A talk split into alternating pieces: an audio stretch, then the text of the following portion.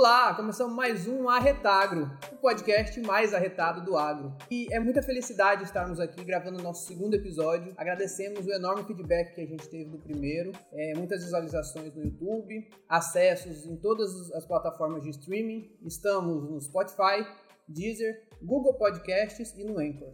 Então, se você ainda não assistiu, nem ouviu, tem a oportunidade de ouvir em vários lugares.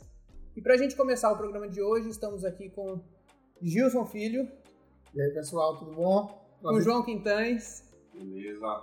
E hoje com um convidado super especial, Clécio Lucena, produtor rural, veio conversar com a gente sobre essa vida de produzir na Paraíba, sobre beneficiamento e processamento de produtos rurais, e a gente vai ter uma conversa muito boa. Então sejam todos bem-vindos e a gente começa aqui o nosso segundo episódio do Arretalho. De bola. É, Para a gente começar, eu gostaria, seu Clécio, que o senhor se apresentasse contasse um pouquinho da sua história como produtor, o que, que o senhor faz, onde produz, e a partir daí a gente vai ampliando a nossa conversa.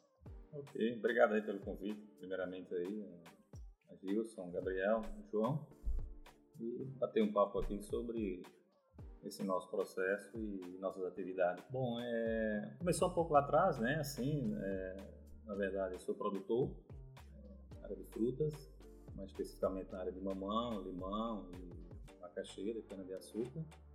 E acho que por volta até que 90, 91, de lá para cá, enganjei nesse processo aí e estou tocando até hoje aí. Ah, bacana. É, o senhor é daqui da Paraíba mesmo? Não, sou de Pernambuco. É, vim para aqui para Paraíba, acho que com 25 anos de idade. É, meu pai e minha família já tem uma, uma herança agrícola e eu dei continuidade tá certo. nesse processo. Continuando o que foi construído lá atrás. Né? Aí. Mas o, o, o, amor pelo agro, você conhece, veio da onde? Esse amor. A gente, a gente conversando ah. aqui antes, a gente percebe que quando você fala do agro, tem uma coisa assim que puxa, sabe? Um, um amor pelo que você faz hoje. É isso mesmo? Mais ou menos Sim, assim? então, teve uma base familiar, né? Uhum. Meus tios, pais, tudo mais. É, quis partir para outra atividade, mas fui vendo aquelas coisas acontecendo, né? O pessoal produzindo na região. E isso foi me motivando. Vejo que, tem, vejo que tinha uma certa necessidade e eu me adaptei a esse sistema. Uhum. E é o que eu faço, e é o que eu gosto, é o que eu almejo. E é isso aí. É, o, o, primeiro, o primeiro a conhecer o senhor de nós três foi o João, né? Isso. O João teve a oportunidade de visitar a propriedade do senhor. E, João, queria que você contasse um pouquinho pra gente o que, que você viu quando foi lá a primeira vez, o que, que você achou de diferente e por que que hoje ele tá aqui com a gente batendo espaço. Então, Gabriel Gilson, né, e dos nossos amigos que estão ouvindo e assistindo também, eu particularmente já conheço a propriedade do seu Clécio, agradeço o convite, né, e vocês se preparem, assistam até o final, porque esse cabo é um fera ele, além de produtor, ele é administrador e ele é um professor também. Ele tem um conhecimento gigante, gigante né? tanto na, na, na questão de frutíferas, né? como no beneficiamento e na forma como ele, ele visa o futuro. Então, estou honrado com a presença do seu Clécio e fique no final aí que vocês vão aprender muito. E Obrigado, seu Clécio, por ter aceitado esse convite, porque eu acho que isso tem agregar muito aos nossos produtores e às pessoas que estão nos ouvindo. É, então, para a gente, a gente conhecer um pouco mais da sua história, do que o senhor trabalha, do que hoje o senhor produz, é, atualmente a gente sabe que a gente já pode encontrar alguns produtos que o senhor produz em várias redes de supermercados aqui na Paraíba e acredito que em outros lugares, né? E a partir daí, é, eu queria que o senhor contasse para a gente quais foram a, as suas motivações, como a gente quer falar de beneficiamento e de processamento aqui desses produtos. A sua família sempre é, passou esse segundo passo, trazendo a produção e beneficiando, ou isso já foi uma ideia do senhor? Não, não. A base, a base assim é, inicial foi o plantio, né? Plantio, o plantio direto, o plantio in natura, digamos assim. E o, essa linha de, de processado, beneficiamento, isso veio lá para frente, né, comigo. Mas a minha base familiar plantio. Era plantio. né? Plantações, Produção bem É, tradicional, não tinha vender do jeito que é, produzir, vender na propriedade e em seguida para os comércios, intermediários e tudo mais. Houve uma, houve uma necessidade, assim, as coisas vão acontecendo ao longo do tempo. A sociedade, o consumidor é quem, é quem, é quem diz, tá? Uma forma, um jeito, um meio, o consumo muda, o hábito de consumo muda. Então isso foi evoluindo ao longo do tempo e eu fui me adequando a isso tudo até chegar numa linha de processamento. Então foi um caminho mandioca, natural. Foi um natural, caminho é. natural que foi seguindo. Eu viajei, né? Viajei para o sul para um evento e conheci N pessoas por lá também, no interior de São Paulo, em São Paulo. Visitei alguns hortifrutis, tá? Isso há uns 10 anos atrás. E por que não processar um produto, tá? Onde tem uma complicação aqui de logística, de temperatura, é, principalmente a mandioca. Ela não, não suporta tempo, é, longevidade, né? Uhum. desde a saída do plantio até o final. Então, por que não processar isso, descascar isso, manipular isso e fornecer para o mercado, né? E é um gancho, até o próprio mercado hoje, ele tá buscando essa facilidade. Isso, a, a tendência dos processados é crescente por N fatores, social, econômico, tempo. Então, as linhas fast food cresceu demais. Hoje, o senhor falou que o carro-chefe dos processados é a mandioca, né? A É, macaxeira. a mandioca, a gente também tem outros produtos também. Quais é- são esses produtos? a macaxeira pré-cozida, a gente também trabalha, e o feijão verde. Estou lançando outros novos produtos agora ainda em off ainda, a gente está desenvolvendo isso aí, Uhum. mas voltado à mandioca. Seu Cláudio, o senhor sente algum entrave nesse, nesse beneficiamento? Tem alguma dificuldade para entrar? Porque assim, eu acho que o pessoal que está em casa sempre tem aquela curiosidade, né? Como é que começou? Com a gente pegando esse gancho, foi fácil começar? Não foi? É. Teve ajuda? Não teve? Não, assim, foi uma intuição Uhum. que esse produto, na verdade, já existe há muito tempo Uhum. atrás, só que não difundido aqui na Paraíba é, como tal. Então, É, culturalmente, as nossas donas de casa ainda gostavam de comprar macaxeira, descascar. no cascada, é, o produto só funcionou porque o consumidor aceitou. Tá? Qualquer produto que você desenvolve e a sociedade, o consumidor avalia e vê que aquele produto agrega valor a ele, ele absorve, ele compra. Não só a mandioca, mas outras coisas por aí, nesse mesmo sentido. Como a perecividade da mandioca, da macaxeira, é muito curta, a mandioca de mesa, é a mandioca de cozinhar e tudo mais, e por conta de temperatura, etc., você perde o material. Então, é, o congelamento, o processamento, ora, ela sai de uma vida útil de um a dois dias para praticamente seis meses. É, e todo mundo ganha, né? Todo mundo Ganha o produtor, que consegue vender o ano todo. Ganha o, o comprador e a dona de casa, que tem uma praticidade, mais que não tem que E- comprar, descascar, E outra lavar. coisa, Gabriel, é você controla o estoque. Você não precisa estar comprando no mercado, no supermercado, aquilo não. Já fica lá guardadinho para consumo é, suave e lento, né? E esse hábito, se a gente puxar um pouquinho, as donas de casa já fazem. Assim, ela compra na E feira, Isso, isso já faz. descasca e congela. Mas não tem a praticidade de você já comprar e já trazer direto para o congelador. É, é engraçado que, igual ele falou, isso não é uma coisa nova, né? Isso. Mas culturalmente a gente É, tinha sim. uma dificuldade é, de quebrar essa barreira aqui no estado. E aos poucos, não só com a mandioca, não só é, com batata, que hoje em, em várias opções você consegue comprar a vácuo, É, não cortadinha, só mandioca, mas outros derivados Vários. aí, outras frutas, outros subprodutos também. É, já é. tem já disponível. Então, eu acredito que é uma tendência natural. Cada vez mais a gente vai ver processados. É, é, são os minimamente processados, né, os produtos minimamente processados. E hoje, se você for em qualquer grande rede de supermercado, além da batata, da mandioca, é, você encontra folhagens já lavadas, pré-higienizadas, prontas para ser consumidas. Consumir in natura, pô. Exatamente. Frutas cortadas, já Todas. pronta, né? Uhum. Descascadas Hoje você já também. vê isso, já é uma realidade aqui em alguns supermercados aqui em João Pessoa, por exemplo. Uma, E isso não tinha. Uma dúvida, Ciclés, que dá para esclarecer, que eu vejo muita gente perguntando. E dá até pra gente quebrar esse dilema. Tem muita gente que faz. Ah, mas essa macaxeira a gente tem conservante. Então, é esse tipo de, de beneficiamento leva conservante ou só o congelamento? Não, não, é, não tem. Não, Não. tem conservante. É apenas um de casque, tá? uma sanitização e um empacotamento e o gelo, a temperatura, né? E o vácuo aí no meio para poder ser. Aumentar a vida É, útil. isso. Então, gente, isso é, isso é uma dica para quem. Isso é uma dica para quem está assistindo a gente. Muita gente, Gabriel e João, eles perguntam se essa macaxeira tem conservante, porque assim, na cabeça de todo mundo que não faz parte do agro, tudo que é beneficiado tem conservante. Até porque, Gilson, não é um produto industrializado. Exato. É um Uhum. produto processado. processado. Duas linhas.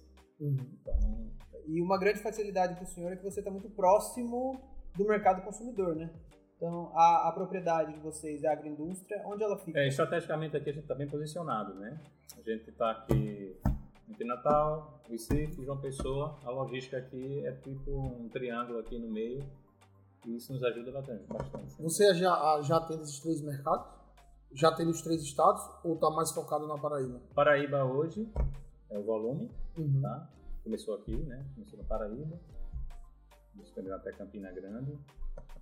Estou vendo aí a possibilidade também de, de penetrar o sertão, aquelas cidades circunvizinhas, porque ele tem uma carência também, quando a temperatura, e, e levar esse material para lá. Mas Recife também atende alguma coisa também. E Natal a gente está estudando como fazer isso aí. No caso, seu Clécio, uma dúvida que surgiu, a gente sabe que o seu carro-chefe, vamos dizer assim, é a macaxeira. Né? Macaxeira tem um certo tempo para se produzir. No caso, o senhor mesmo produz, compra de fora, como é? Sim, é, é, a gente tem, nós temos produção própria, Uhum. só que tem alguns fornecedores também é, conosco, ou seja, 70% por ano é produção própria, 30% é, de fornecedores que se adequam à nossa. E desses fornecedores que, que se adequam, é, você tem uma presença de visitar, conhecer a produção Sim, deles, são pessoas que eu já conheço, né? São pessoas. garantir a escolha das É, variedades, e- da forma de É, produção? variedade, condições agronômicas também, porque tem que ser uma macaxeira que realmente dê condições para a gente fazer esse processo, que não é um processo barato, é um processo caro, e não podemos errar. Uhum. Até porque a macaxeira tem um determinado mito, né? Problemática, que cozinha, que não cozinha, Sim. aquela macaxeira é boa. Então, a minha margem de erro hoje, esses últimos oito anos, foi muito baixa, muito pequena. Então, por conta de um bom material agronomicamente posto na, na indústria ali de qualidade. Uma dúvida que a gente pode levar para o pessoal de casa, conversando com alguns produtores, eu foram fazendo algumas perguntas que eu trouxe para cá. Uma das perguntas dele é: com quanto tempo? A gente sabe que a partir de lá para 5,9, 6 meses, a macaxeira já está cozinhando muito bem. Mas tem um ponto, um- uma época específica ou não? Ou isso é uma coisa mais exclusiva de vocês? Não, não, é, dentro das condições de campo, Uhum. com sete meses, oito meses, a gente já consegue colher, sem problema. Uhum. Mas ah, tem alguns produtores que colhem um pouco antes. Essa macaxeira também tá, tá no ponto, já vai beneficiar ou não? Só a partir dos seis meses ou sete meses? É o ideal, porque a planta está madura, né? Maduro. madura e o seu potencial de, de, de colheita é nessa, é nessa faixa, entre 7 e 8. Uhum. Até porque eu não posso me estender o time de colheita por mais tempo por conta das condições de fibra, é, o pode O complicar o cozimento. uma série de fatores aí. A gente sabe que a macaxeira, gente, a de mesa, a partir de oito meses e meio, nove, ela já começa a ter uma quantidade de fibra bem maior e o cozimento dela já começa a ser dificu- dificulta É o cozimento. é raiz, né? Uhum. Raiz é complicada. É, tá no ambiente É. lá quietinho dela, Uhum. no solo. Ora, quando você tira esse material e joga para para um ambiente natural, normal, vem os problemas externos. E isso danifica. E, E, o qualidade. tempo e o time de colheita também tem que ser respeitado, como você falou. É verdade. E, e tecnicamente, hoje para produzir uma macaxeira de qualidade dessa que o senhor vende, que o senhor processa, é, o senhor tem algumas variedades preferidas, específicas?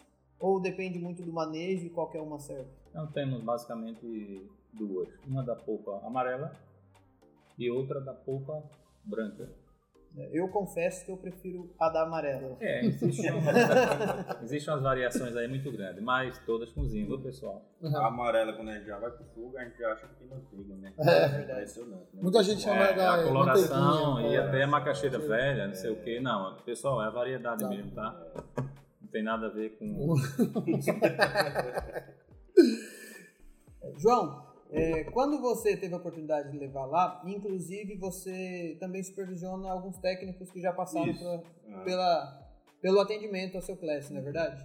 É, nesse meio tempo, é, o que, que você pode dividir com a gente de experiências, de que, que o técnico é, te passou, como funciona a, a- toda a logística ali de produção até chegar no processamento e o que, que a gente pode falar para os nossos produtores que estão ouvindo de, de como ele produziu uma macaxeira de qualidade, como ele pode também fazer isso na sua casa. Então, Gabriel, mesmo. é, lá na propriedade do seu Clécio, né, há uma organização desde o momento do plantio, da escolha das variedades, tudo acompanhado com o técnico em campo, né? O seu Clécio sempre está fazendo análise de solo para realmente alimentar aquela, aquela, aquela variedade nas condições ideais. Possui uma diversidade né, não só da macaxeira e da mandioca, mas também de, de outros cultivares. Então o seu Clécio ele, ele se preocupa desde o começo, desde o momento da semeação até a colheita. Né? Percebemos claramente uma organização né, estrutural, tanto do plantio como do final do, do, do produto final. Então, Gabriel, é notório isso. E eu acho que isso faz a diferença do produto lá na É, ponta. até porque isso representa né, um produto bacana, um produto De legal. qualidade. Um produto agronomicamente bom. Hum, uma coisa que é, eu conheci seu Clécio quando eu fiz uma visita lá, Gabriel, e você vê que a organização dentro da propriedade, você vê que ele segue todos os protocolos fitossanitários corretos, produtos que são utilizados na, são corretos, são, são os recomendados para a cultura. Então, é, a gente, muito, muito, quem estiver nos assistindo hoje e tem, tem essa vontade de, de beneficiar o seu produto, o primeiro passo é você começar pelo seu solo. Eu acho que a base de qualquer, de qualquer produto, um tubérculo como a, a mandioca, é você preparar bem o solo. Muitos produtores, eles só cortam o solo e colocam a maniva. E espera dar. A gente já viu lá no É. seu classe toda uma preocupação de uma preparação de solo para aí sim começar, entendeu? E isso é um diferencial que a gente enxerga nele, na, na palavra dele, na visita à propriedade, que ele tem um cuidado do preparo do solo até a colheita e depois entrar no processamento, para que a qualidade do produto ela seja superior e ele tem, e ele tem um mercado muito grande por causa disso. Isso também, assim, complementando aí, você trabalha com produto de mesa, né? Não trabalha com a mandioca em si para farinha, gomas, etc, né? Que suporta ainda algumas Uhum. variações de campo. Mas a macaxeira não. Ela, para mesa, ela tem que estar no ponto perfeito, porque pode acarretar muito problema lá na frente, muito complicado. Tem ó, problema de fibra, É. tem a questão de, de- do sabor, tem aquela macaxeira que a gente sabe mesmo que é mais aguada, a outra é mais saborosa. E o não cozimento, né, não principalmente. É muito bacana Cada isso, É muito bacana porque normalmente, se a gente for colocar na nossa realidade da Paraíba, né, meu gente? A macaxeira e a mandioca é considerada uma, base alimentar, uma né? base alimentar. E aqui a gente tem um exemplo É, exatamente. com sua visão de, de, de produtor, uma visão né, um pulo mais na frente, de beneficiar esse produto. E onde surgiu essa ideia de, de conseguir beneficiar esse produto que é a macaxeira? É, primeiro, assim, a macaxeira ela é muito nossa, né? A Uhum. gente tem um hábito de comer, de comer não só macaxeira, mas como batata, inhame, Uhum. geralmente nas três refeições: café, almoço e E janta, né? Então, a, a- a- mais especificamente na mandioca, ela alcança esses três níveis de, de refeições, onde a batata também, o inhame, não, não consegue fechar essa cadeia quase toda, né? Então, a macaxeira ela é muito bem-vinda nesses três níveis aí. Mas, assim, é, foi, foi a necessidade realmente do consumidor que fez. assim, você estava falando da, do consumo da, da macaxeira, que hoje é, ela está presente em todas nossa, nossas é. alimentações, ela é possivelmente encaixada no café da manhã, almoço e janta, sem problema nenhum. Mas só para aproveitar esse, esse, essa fala do senhor, é, o mercado hoje da Paraíba, que é o que está mais consolidado para o senhor, é, não sei se o senhor pode dividir ou não, mas questão de números de produção. É, hoje, com a produção que o senhor tem, é, o senhor tem possibilidade de crescer que a gente ainda tem mercado? A gente já abastece esse mercado como um todo ou ainda está muito longe, perto do consumidor, do grande público consumidor que a gente tem? Sim, claro, tem, tem espaço aí. É, existe umas, umas problemáticas de, de, digamos, de consumo dependendo da área geográfica uhum. onde você está. Por exemplo, a periferia, né? Por exemplo, um bairro mais classe A, classe média, é onde você tem mais, assim, mais unidades, mais assim volume de venda por conta da questão, porque tem um, um ponto negativo aí dos processados que é o valor, tá? Que é um pouquinho maior em função até dos custos, né? Que você não consegue reduzir tanto, né? E também as questões de tributo, essas coisas e tudo mais. Então não tem como a gente é, você tem toda uma cadeia por onde passa, né? Exato. Então, é, a, a, os bairros mais periféricos não atendem ainda tanto quanto, porque o poder aquisitivo não ajuda. Uhum. E principalmente lugares que tem muitas feiras, né, em alguns bairros, porque assim atrapalha um pouco é. essa, essa, essa, essa linha de produto. Então, mas coisa... são muito sazonal ainda, sazonal. Mas Estou vendo, já estou enxergando isso daí, que aos poucos, lentamente, é, o pessoal que não tem o poder aquisitivo de comprar uma macaxeira, ou um cará, ou uma folhagem processada, mas de qualquer forma já estão reconhecendo uhum. lentamente que aquele produto gera valor uhum. e necessidade para eles. Uhum. É isso onde eu ia chegar. Eu vejo muito isso, sabe? É, no começo a pessoa pode achar caro, porque ah, como é que eu vou pagar X nesse, num saquinho de macaxeira? Só que quando, quando a pessoa começa a consumir a praticidade que é para ele, ele entende que aquele valor agregado ali tem um valor agregado naquele custo que vale a pena pagar. Eu vejo isso muito forte. Você imagina uma pessoa que tem uma vida totalmente corrida. Ela só tem, tem gente que chega em casa, joga na panela, cozinha para comer. Então isso facilita isso, muito. É. Bom, eu particularmente eu sou cliente, né? E cliente de um produto do seu Classic e em breve vocês vão conhecer? Você fica na expectativa. No final e, do vídeo. Então, eu como cliente, eu tenho como dizer que eu como por morar só, é uma facilidade enorme. E uma coisa que melhor do que a facilidade do seu Classic, não é porque o senhor que não, mas o produto que chega Geralmente, quando a gente vê um produto descascado, e quando vai ao fogo, a gente já imagina, ah, teve um pouquinho de depreciação de qualidade daquele produto. Mas não, é como se a gente tivesse pegado a casca, tivesse pegado mesmo a macaxeira, descascado na hora de ter colocado no fogo e ter consumido. É, e isso é, é barro.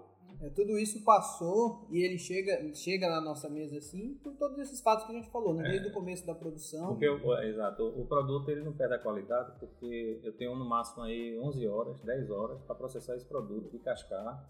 Então não perde aroma, nem sabor, nem problema nenhum. Então congelamento resolve. Imagine isso um, um bar, um restaurante, né? A praticidade. A praticidade. A praticidade. Economiza no tempo. O né? controle de estoque, ele controla. O controle de estoque. Né? Então, a questão da limpeza e higienização. É, a questão emergencial, a questão sanitária é. também se é resolvido. Uhum. Então, tá... Seu Clássico, eu acho que é uma curiosidade, se eu pudesse resumir. Um passo a passo, simples, de forma resumida. Como uma macaxeira desde o descasque, a gente já falou muito de produção, do, do, do solo, tudo, mas do descasque até ela tá, tá embalada. Podia resumir mais ou menos como é o passo a passo? É, tem um. São os processos, né? Isso. né? O, a, a, mandioca chega, a macaxeira chega, tá? Uma e 500 quilos, não sei a quantidade, depende muito. ela passa pela lavagem, não é isso? Passa pela lavagem, Uhum. passa pelo um corte, tá? Dois. É, Onde é retirado ali as pontas. as- é, um corte, mais ou menos o tamanho, padrão. Uhum. Em seguida, ela é lavada, né? Primeira lavagem, segunda lavagem, tá bom? E empacotamento, pesagem e gelo, câmara. Essa normalmente é o fluxograma do processo. Na câmara, ele já vai direto para a câmara de congelamento ou ela entra em uma câmara antes para dar uma Não, resfriada? ela vai direto. Vai, não, vai tem, não direto. tem aquele choque para depois Porém, congelar. pode né? fazer também câmara com ultra congelamento, Uhum. essas coisas, mas não há necessidade. Uhum. Eu, eu escutei alguns perguntas a, a respeito disso, sabe? E, e nesse, nesse processo todo aí hoje, é, é feito pelo senhor e pela sua família ou hoje você tem funcionários? Não, tem funcionário, eu acho que tem uma equipe hoje de mais 10 pessoas, a 11, direta e indireta, que operam lá na manipulação. É aí e onde eu queria chegar. É aí onde eu queria chegar, porque Mas comecei, começamos mesmo assim, A assim, família. a família, Uhum. família, minha esposa junto, e a gente, vamos fazer um teste aqui, vamos começar. Então a gente começou em casa com a freeze, tá? Não, vou estocar aqui uns 50 quilos, sei lá, Um saquinho comum mesmo. comum fazer um teste e tal, uma ideia que eu já tive de fora e tudo mais. Vamos começar por aqui. Eu acho que o meu primeiro cliente aqui, através de um amigo meu, acho que João Pessoa, ele ficou encantado, que ele não viu isso ainda. Então, foi um dono de um restaurante e pediu de cara 400 quilos. O senhor já começou. 400 quilos. Com Já 400 com grande, quilos, né? Com grande. Ele já tinha uma problemática de descascar isso no restaurante dele e tudo mais. Então, no começo, para ele, foi. foi A mão na matou roda. a parada ali, muito problema. Então, passei um tempo fornecendo para ele. E em seguida, veio um grupo de supermercados aqui e tal, ofereci e tal. Então, é, foi uma novidade também na época. Então, eu distribuí com freezer e tudo mais para as lojas. E aí foi começando. Foi surgindo, foi aparecendo. E ampliar mercado, né? E ampliar mercado. hoje, de média mensal, o senhor está produzindo quantos quilos ou quantas toneladas? Varia, é, entre 9 a 13 toneladas só da macaxeira crua. Só da macaxeira crua. Ah, bacana. E quando eu falei do- dos funcionários, é uma, uma coisa que eu queria puxar para a gente falar, porque no último episódio a gente conversou é, sobre a dificuldade que a gente encontra de mão de obra no campo hoje em dia. E aí a gente, você, você lá passa por duas dificuldades, porque você passa pela dificuldade da produção, da mão de obra ali do dia a dia, do manejo, é, do plantio, da colheita, dos tratos culturais, e depois você tem uma outra mão de obra um pouco mais qualificada, que é a mão de obra É, do exato. beneficiamento. Que é mais controlado, digamos assim. Conta pra gente como funciona isso, quais suas dificuldades Por lá. exemplo, o- o que, é que são os níveis, né? Você falou. Olha, é um nível de produção, um nível de processamento e outro nível de comercialização, tá? Então são três coisas que lhe dá dor de cabeça, Com três profissionais ajustes. bem distintos, né? Isso. Então, tenham pessoas certas no local certo, uma equipe mais ou menos enganjada nesse sistema e, e na comercialização também. Então, é, por final de tudo, o mercado, o comércio, é que dá um pouco mais de trabalho de introdução, de logística, né? que você trabalha com outra operação. Então, dos três ali, produção, beneficiamento e comercialização, o mais trabalhoso hoje, o mais problemático é a É a comercialização. comercialização. É, a produção e a, a, e a agroindústria, a gente já domina situações Uhum. internas, que não muda tanto, né? É, meu legado é de produzir macaxeira já há um bom tempo atrás, então a gente já, eu já produzo macaxeira de, de boa qualidade já há muito tempo, isso aí já, já foi resolvido. O processamento também está se adequando, melhorando, já está praticamente resolvido e melhoramento vai surgir. Agora, a comercialização é um, é um fator assim preocupante e trabalhoso de uma- você introduzir isso no mercado. Uma coisa que você, puxando para esse lado de comercialização que você falou, que você praticamente foi um dos pioneiros, as pessoas É, não tinham, não tinham fui. conhecido. Mas hoje, como é que tá? Tem uma, uma curiosidade assim, logo quando eu cheguei, na embalagem branquinha tal, tal, E o pessoal pensou que era queijo, queijo de coalho. que é isso aqui, que é isso? Então, de ser tão branquinho. Uhum. Mas é comum hoje já, tá? Em alguns mercados já tem outras macaxeiras além da minha, já tem outras empresas por aí aderindo. Paraíba Eu acho isso ou muito fora? massa. É? Paraíba ou fora? Aqui. E Tá fora também já tem. Bom, professor Cláudio, o senhor falando aí muito da, da embalagem, tudo que começou com aquele saquinho. Sim, comecei. Me fala aí. foi- É, pois é. Hoje já tá bem diferente, né? É, a gente. Não sei se é o momento agora da gente Pode mostrar, pro mostra. nosso- Não, claro. Mas tá, hoje tá tá bem aí, João. Pega aí pra dar uma mostrada aí. Vamos dar uma mostrada aqui. É. Pra não vibrar na mesa. Muitos de É, vocês, não, não. Então, muitos de vocês já devem ter visto no supermercado. E eu sou cliente, né?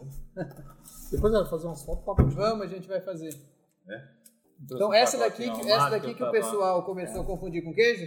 Isso, é, mas não tinha essa impressão na embalagem na época. Era branquinha, né?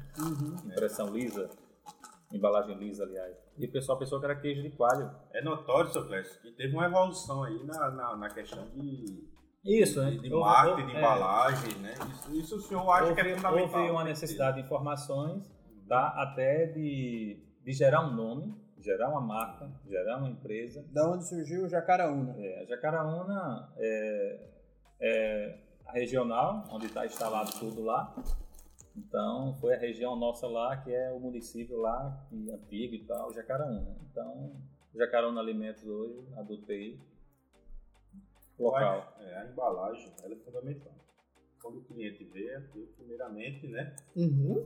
Aqui. Não, e tá muito bonito É, a embalagem. tudo Tá bom, embalagem. Temos uma- uns ajustes também, João, a ser feito em breve, tá?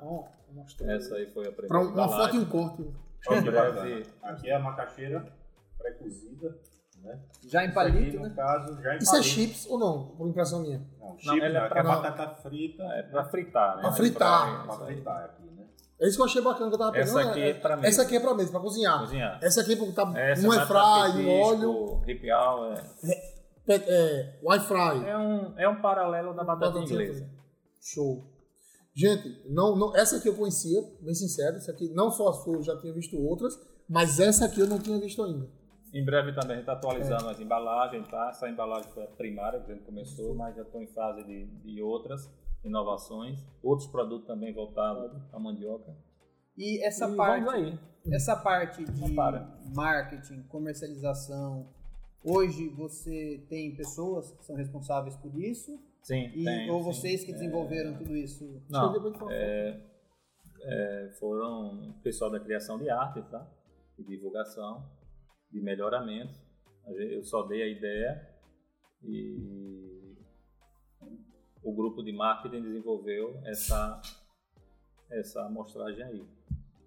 Mas, assim, a gente está mudando para outras informações, mais atualizadas e tudo mais. Em breve vai ter novidades. O que eu acho bacana na sua fala, nas suas colocações, é que vocês não param. Mas não foi nada improvisado Exato. por mim, não. Foi feito com profissionais da área. O que eu acho bacana é que vocês não param. Por mais que você, você chegou num produto muito bom, Até tá? porque tem inovações. Isso. E não para. Não para. O mercado sempre quer. Não para. Exemplo, você, eu acho que você começou com essa e depois pra essa. Foi. Ou já começou com as duas? Não. E vai ter evolução. E vai ter evolução. Com outra. Ó, isso aqui eu não conhecia, eu acho fantástico. É uma praticidade gigante. Você recebeu uma visita, rasgou o saquinho. botou Trabalho com feijão verde de também, tá? Congelado também, que eu não trouxe feijão porque lá não tinha. Aqui com fold, né? né? É, esse aí foi um, foi um início aí, tá? Isso, né? Teve alguns produtos aí que a gente não roda mais. É, Abóbora em cubos, né? O, o cará em rodelas. Se eu conheço uma pergunta aqui me veio. daí desse cartaz aí só tem só três. Feijão Três verde, salada É, feijão verde, a pré-cozida e a crua. Hum. Uma pergunta desse bate-papo que eu acho bacana. O que é que você espera do mercado no futuro? Já é o futuro. Já- Já é uma tendência, não volta mais atrás. Então, o que eu estava dizendo é, é crescendo Uhum. por conta da necessidade. O hábito, assim, a atividade, o tempo permite. Isso não cresceu à toa. Cresceu porque houve uma necessidade da família, eh, do tempo, da circunstância. Empregada hoje é muito caro. Uhum. eh, chega cansado, não dá mais para estar operacionando Sim. mais muita coisa na cozinha, perdendo tempo, vem Uhum. filho. Então é muito corrido. E além disso, é, o gelo aí, o processamento aí na macaxeira resolve essa vida da, da turma aí Uhum. todinha. E para quem está ouvindo a gente, quiser comprar, quiser procurar, onde ele pode achar hoje aqui em João Pessoa ou aqui na Paraíba? Ó, Aqui em João Pessoa, por exemplo, nas, nas grandes redes de supermercado aqui e médias, você encontra o nosso produto lá. E vocês estão nas redes sociais? Sim, a gente já está, inclusive eu também estou melhorando essa questão aí também, inovando outras coisas também aí nas Então- mídias digitais. Então nós vamos colocar aqui embaixo depois na descrição do podcast É, para vocês as conhecerem. informações E a gente e coloca uma- lá Instagram, Facebook, e dar uma site. visita lá e tal. É, daí vamos postar também no, no Instagram da empresa lá um- uma foto bacana do podcast e dos produtos dele para divulgar também. E o pessoal que tiver curiosidade, ou até quem está nos assistindo, quiser Não. fazer uma parceria com o seu Classic, quiser Ou- vender o seu produto, quiser botar É, no seu a supermercado possibilidade. tudo, entra em contato. Quem sabe no futuro, com essa tendência de alta que o senhor está falando aí, né? Com novos produtos, novas. E vai surgir outros, Outros, outros, É outros. isso que eu ia perguntar, Cleiton, seus projetos futuros. Tem alguma coisa assim que o senhor pensa em. Sim, Quem é, sabe até exportar, quem sabe? Exportação, É. é, eu estou ainda me adequando, né? Alguns parâmetros legais. Vai ter um mercado lá fora que mercado lá já- fora. Já temos parceiros aí fora aqui, nos Estados Unidos e tudo mais. E estou me adequando aí com novas embalagens, rotulagem. Então, é, estamos nesse processo também de exportação. É, A dificuldade que eu vejo, e aí eu conto por um pouco de experiência. Que é um plano B. também, Uhum. É, principalmente essa questão de embalagem, a gente tem uma legislação que ela muda muito. E recentemente a gente teve uma alteração na legislação de rotulagem de alimentos. E eu também, lá na nossa empresa, a gente precisou trocar algumas informações dos rótulos. E muda tudo. Né? e muda tudo. E acaba que você tem estoque, você tem... Prejuízo, né? E isso impactou vocês também? Não, não, por enquanto. É, a gente lancei isso aí com as informações já maciças, tá? É, sem ter o mínimo possível aí de erro de informações de embalagem a nível nacional. Né? Entendi. Acho que quase todas as informações o cliente aí acha, tá aí prontinho. Agora, para outras adequações, aí sim. A gente pega nesse gancho, muita gente tem, tem dúvidas se foi muito burocrático, alguns que não estão assistindo hoje, se foi muito burocrático A profissionalização, né? profissionalizar isso aqui, conseguir certidões, É, tudo. É exato. É, O Brasil é burocrático. Existe uma burocracia muito grande e legalizar isso aí aqui, né? Uhum. E eh, hoje estou fazendo ainda uma regulamentação, uma legalidade disso daí, eh, por conta de, de não ter muitos órgãos aqui definido para onde ir, o que faz, né? Uhum. Até porque na época que eu comecei aqui fui praticamente pioneiro aí e não tinha outras agroindústrias né? de Referências. referencial que já tinham um modelo e um protocolo de. Legalização. E o que acontece é que muitas vezes você hoje é fiscalizado por um profissional, ele te manda fazer de um jeito. Isso. Na é, próxima vai outro, muda. te manda fazer de outro De jeito. jeito. Ficam Tá. jogando a bola pro outro e acabam não decidindo nada. Comecei de uma maneira simples, tá? É, construir uma área fabril mais adequada dentro da realidade, né? Mais estruturada, com equipamentos, com, com arquiteto, planejamento, Fluxo. layout, fluxo, tudo mais. É, procurei uma assessoria para a gente montar uma área fabril ali. Uhum. Claro, não 100%, né? Mas Que é e a necessidade. isso. E outra que a gente vê, tem gente que acha que é só pegar um quartinho, separar com a pia, não. Tem que seguir. Tem que seguir todo o programa. Área limpa, área suja, Exatamente. as câmaras frias, a, as a normas, higienização, né? todas as Normas, normas. O fluxo, o fluxo dentro. O fluxo da dentro.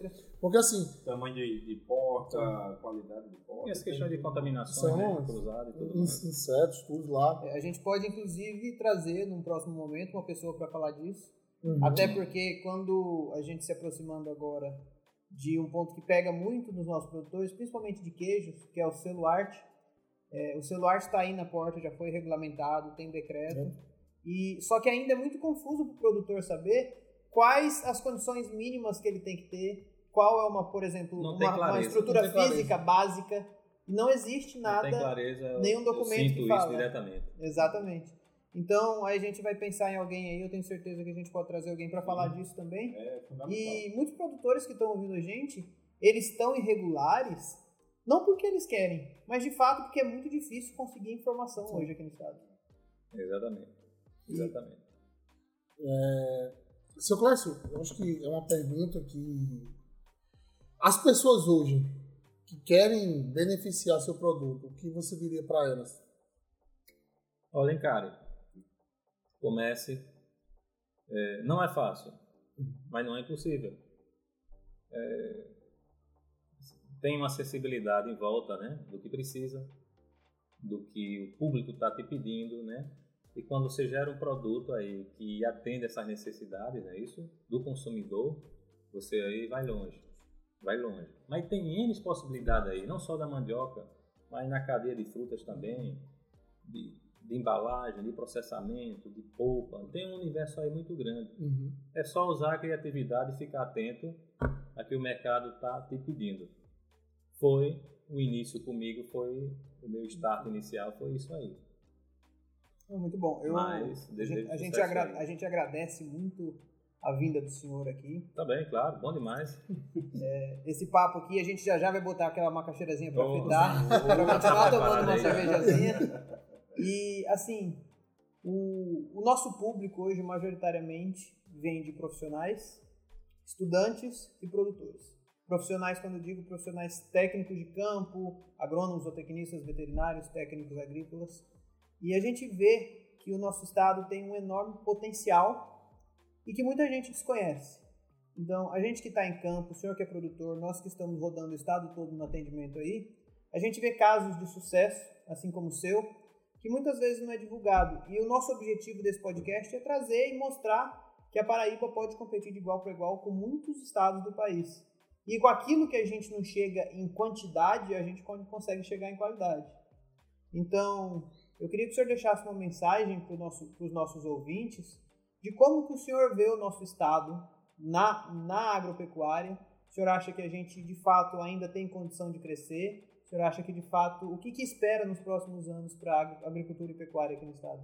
Sim, eu vejo assim uma, uma, uma, uma certa carência aí de conhecimento, tá? Um pouco adormecido de, de algum jovem, né?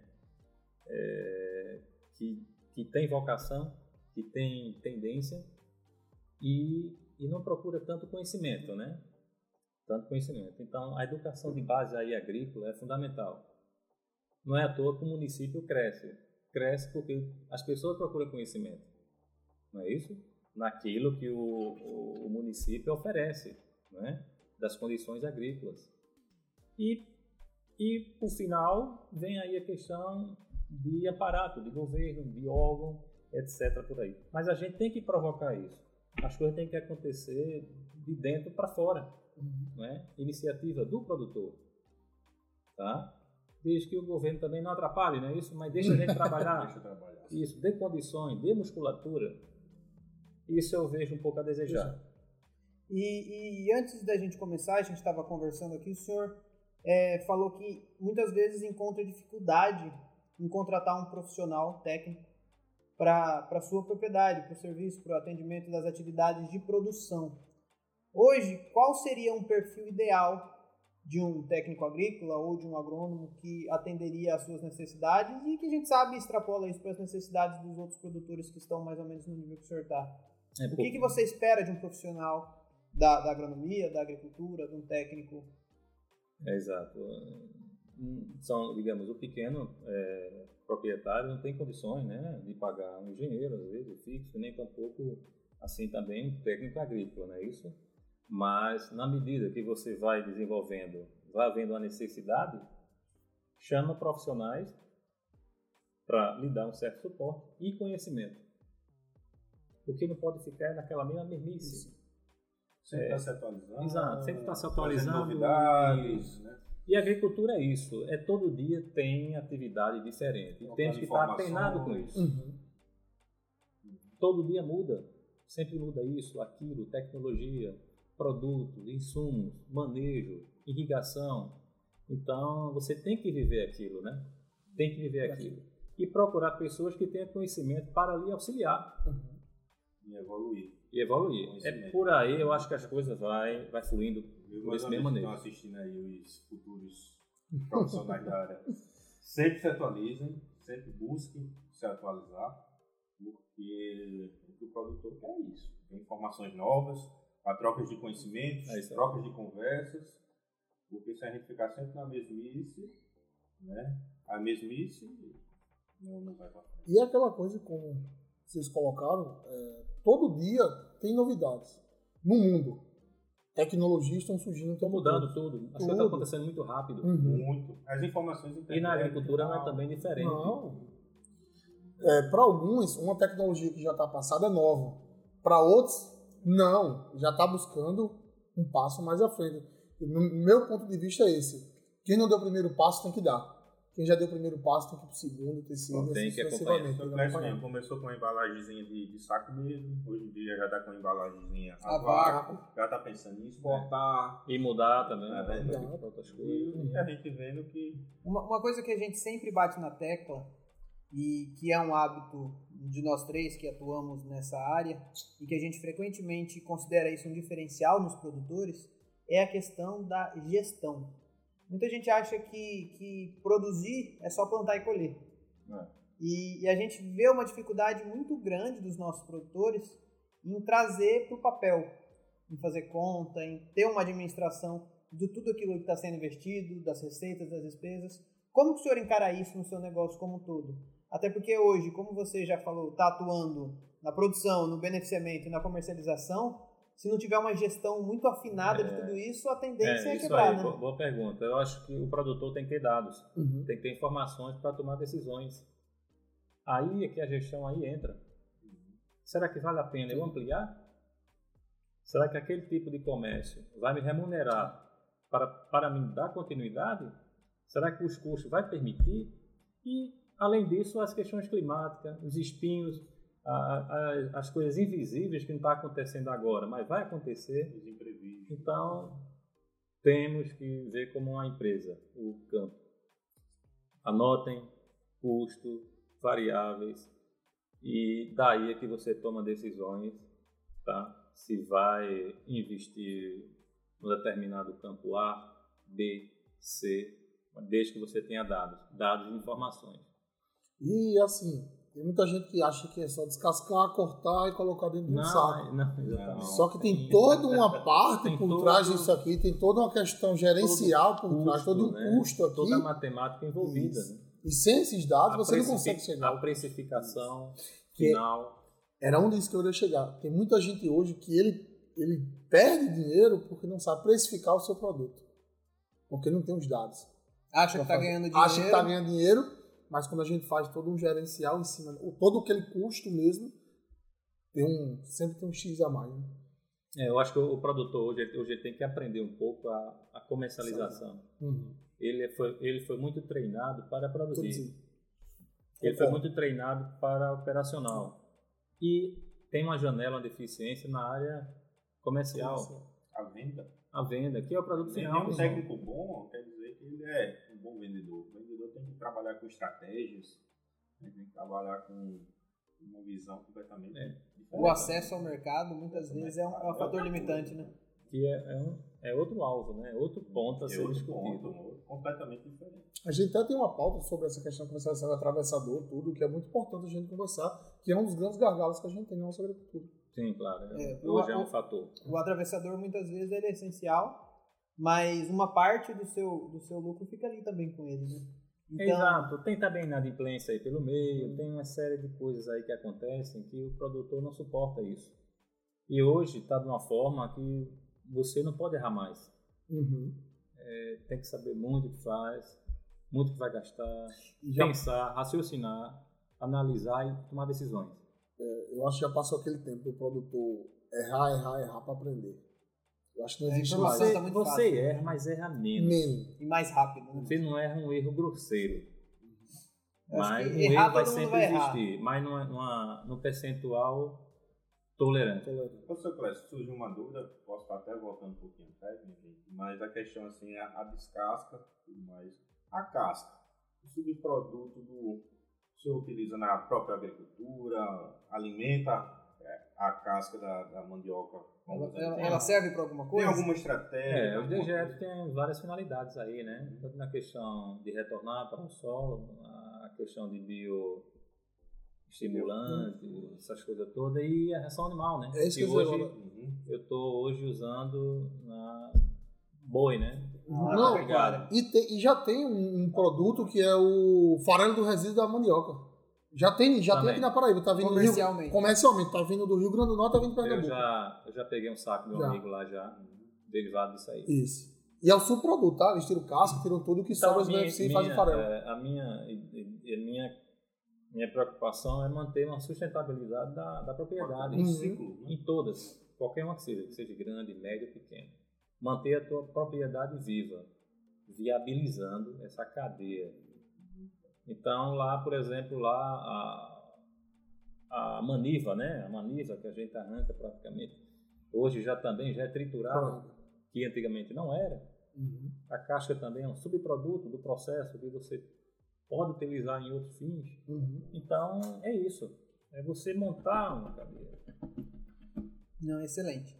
Então, gente, é, para a gente finalizar e não deixar muito longo, porque senão também nossos colegas não ouvem, é, eu gostaria que vocês fizessem suas considerações finais, João, Gilson, e depois a gente abre o seu Clécio e agradecer já mais uma vez a presença. Logo, logo, a gente, quem sabe, vai lá fazer uma visita e mostra para Claro. os nossos, os nossos seguidores aí um pouco do- de A como porteira funciona. tá aberta aí, viu? Muito obrigado. E, e depois a gente vai aqui comer uma mandioca, Uhum. comer uma coxinha, porque hoje o nosso podcast tá chique, tem até salgadinho. Mas, João, fica. né? Então, dando um encerramento aqui, eu mais uma vez agradecer ao seu Clécio né, e falar imagina. ao pessoal que está assistindo, até mesmo se tiver algum produtor, e não, não se desanime. O seu Clécio é um produtor nosso, paraibano, e, digamos de passagem, não é um grande, não tem uma área grande, deve ter suas 80 hectares por aí, É, aproximadamente. 80 hectares, mas tem sim uma- um, um produto com uma visão já dentro do mercado, em supermercados grandes, na nossa área. Então, ele é um produtor que ele pensa desde o começo do plantio ao processamento e à destinação daquele produto. Né? Pensando com qualidade, né?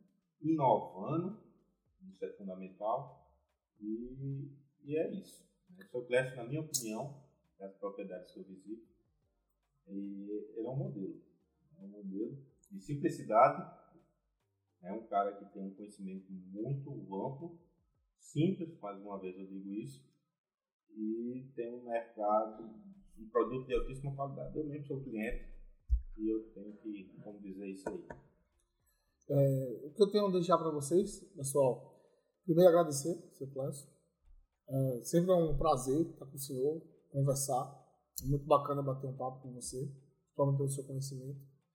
E dizer ao pessoal de casa que hoje não adianta só plantar. A gente tem que pensar lá na frente para agregar valor ao nosso produto. E, um, e como agregar valor, agregar valor ao produto é beneficiando, tá? Pode ser difícil no começo, mas como o seu, como o seu Clássico disse aqui, tem que dar o primeiro passo.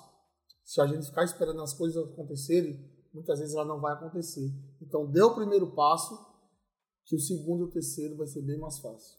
Muita gente quer inovar Hum. e acha que inovação é fazer algo extraordinário que não existe em lugar nenhum, né? Mas às vezes é, existe muita coisa acontecendo em outros lugares e na sua região não tem. Isso também é uma inovação, inovação. que foi É que provocar, é enxergar uma janela, né? Isso, Que, que você encaixa em determinado ou serviço ou produto. produto. Aí tem que estar atento, não é? A A esse questão de feeling. concorrência, seu Clécio. Tá, tá tendo, tá sentindo alguma coisinha. Tem, vai- é normal isso, é normal isso para mim eu acho isso massa, eu acho isso bacana, que É, provoca melhoramento mostra que o mercado tá B, saudável, né? Bacana. entendeu? Aham. Então já tem outros colegas, outros produtos por aí também voltados à mandioca, mas sem estresse, sem problema nenhum. Ok, bacana.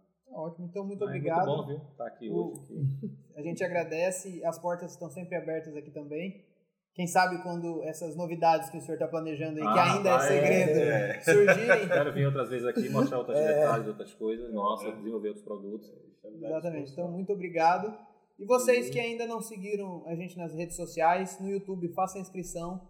No Instagram, segue as nossas redes sociais. E a rede social da Jacaraúna, que a gente vai deixar aqui para você, o nosso parceiro, o nosso convidado de hoje.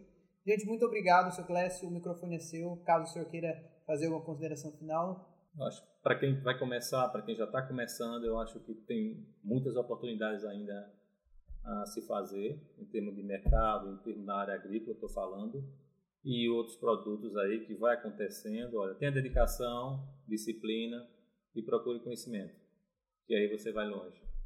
Excelente. Sabe as palavras. Sabe as palavras. Então, muito obrigado, gente. Chega pra cá, que aqui é sempre a retada. Vamos lá. Chega pra cá, gente.